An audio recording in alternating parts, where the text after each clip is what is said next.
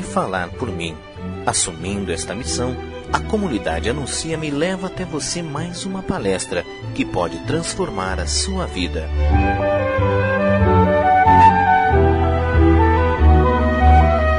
Anuncia-me, vocação que se faz missão.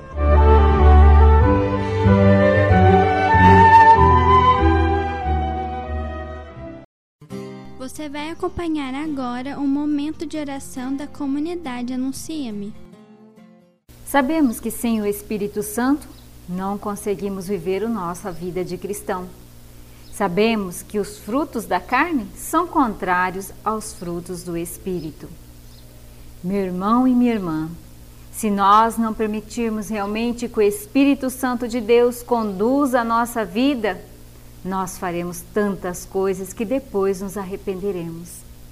Quero me colocar com você nesse momento, diante de Jesus, e pedir que, pelo poder do nome dele e pela força do Espírito Santo, o fruto do amor, da paz, da brandura, da mansidão, da temperança, esses frutos do Espírito Santo possam conduzir a nossa vida nesse momento e em todos os momentos da nossa vida.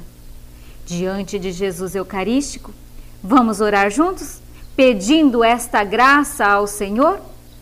Se você puder, feche os seus olhos, eleve o seu pensamento a Deus e peçamos juntos, com todo o poder, com toda a autoridade, suplicando: Vem Espírito Santo de Deus Vem controlar nesse momento toda a nossa vida, toda a nossa história.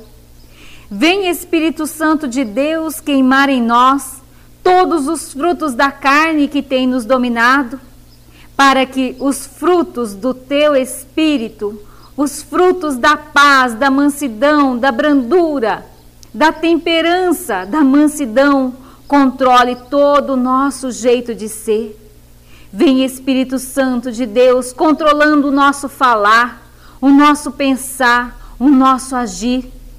Vem dando a nós agora essa paz, essa esperança, essa alegria de que tanto precisamos.